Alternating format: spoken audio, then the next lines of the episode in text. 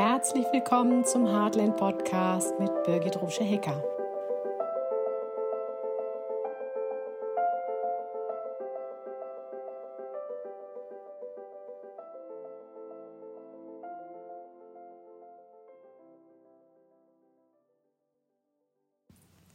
Hey du, da bin ich wieder.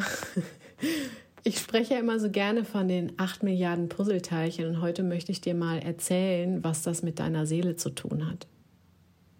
Und das sind natürlich alles immer meine Sichtweisen. Schau, was für dich stimmig ist, was deine Sichtweisen sind. Das kann wie die Puzzleteile alle nebeneinander stehen und auch wieder ein neues Bild ergeben. Hier geht es nicht darum, ob irgendwer recht hat, sondern die Summe aller Dinge ergibt ein Ganzes. So, also meine Sichtweise dazu mit diesen acht Milliarden Puzzleteilchen, wo jedes seinen Platz hat, als ja, Bild für unsere große, große Menschenfamilie mit acht Milliarden Menschen. Und ich sage ja immer, wenn jeder von uns an seinen Platz gehen würde, dann könnten wir hier echte Wunder, dann könnten wir das Paradies erschaffen. Wie geht denn das mit jeder geht ein seinen Platz? Also wie kann man denn sowas machen? Woher weiß ich denn, wo mein Platz ist? Also das wäre jetzt natürlich ein etwas längerer Exkurs, daher fasse ich es mal ein bisschen kürzer. Meine Sicht der Welt ist ja, dass wir, oder Sicht auf uns Menschen ist ja, dass wir Seelenwesen sind. Seelenwesen, die mehrere Leben haben und in jedem Leben Erfahrungen sammeln. So und auch in jedem Leben mit einem bestimmten Auftrag hierher gekommen sind. Das kann sein, dass es darum geht, Auftrag, der Auftrag lautet, dass du Frieden schließt, weil du vielleicht im vorigen Leben sehr im Krieg gelebt hast oder weil du viele Menschen verprellt hast, was auch immer. Ja, also wir laufen ja mit Karma umher und es geht darum, dieses Karma auch aufzulösen.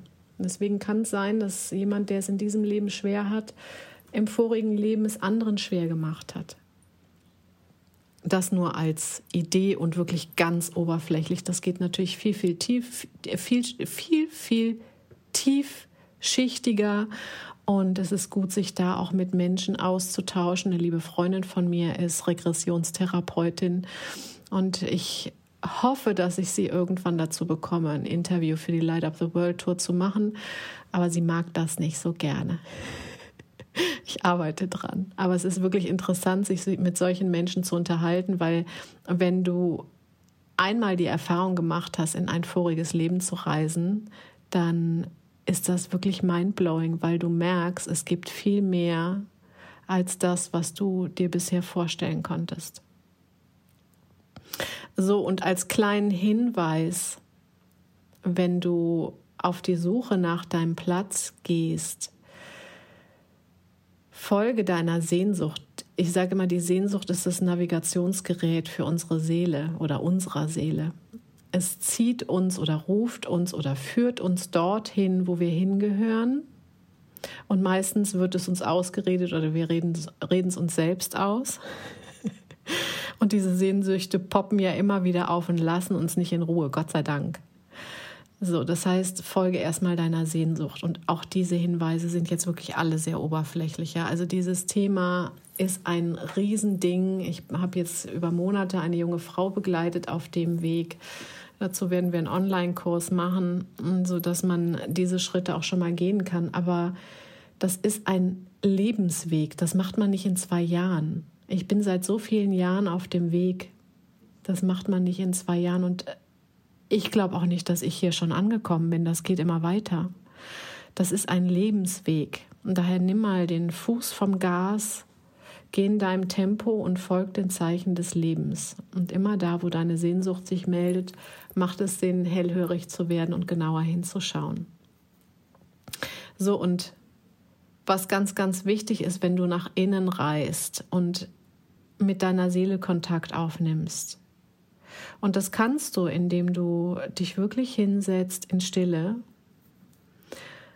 und deine Augen nach innen richtest und zu deiner Seele sprichst, bitte gib mir Hinweise, was soll ich tun? Zeig mir doch mal Bilder oder sprich mit mir. So, und jetzt kommt ein Unterschied, der ist total wichtig. Wir haben ja eine Fantasie, die kann unglaubliche Filmchen drehen. Ganz toll kann sie Angstfilmchen drehen, aber wir können uns mit dieser Fantasie ans Meer träumen und sonst wohin. Jetzt ist es ganz wichtig, dass wenn du dir, wenn du deine Seele zum Beispiel bittest, dass sie dir Bilder zeigen soll als Hinweise, dass du die Leinwand frei hältst von deinen Fantasien. Das ist ein großer Unterschied, ob du deine Fantasien auf diese Leinwand projizierst oder ob du die Leinwand wirklich weiß hältst und dann auf wirklich tiefe innere Impulse wartest. Also ich habe dadurch Bilder gesehen, von denen weiß ich, dass ich sie in meinem irdischen jetzigen Leben noch nie gesehen habe. Und du merkst den Unterschied, weil du fühlst etwas, was sich total stimmig anfühlt. Und dann weißt du auch, dass das, was dir gezeigt wurde, absolut stimmig ist und bist unbeirrbar davon. So und so kannst du deine Seele bitten, dir immer wieder Hinweise aus dem Inneren zu schicken, wobei wir sind ja eher in unserer Seele, als dass die Seele in uns ist. Also wie auch immer du zu ihr Kontakt aufnimmst, sprich sie einfach an, ja, sprich dein höheres Selbst an. Und bitte um Hinweise, nur achte auf diesen echt feinen Unterschied, weil da kann man sich sonst Märchen erzählen. Das sind tolle Science-Fiction- oder Fantasy-Filme, aber die haben mit deinem tatsächlichen Lebensauftrag, mit deiner Berufung, mit deinem Seelenauftrag hier nichts zu tun. Okay? Wieder ein kleiner Impuls. Ich hoffe, es bringt dich ein bisschen weiter auf deinem Weg. Bis ganz bald, deine Birgit.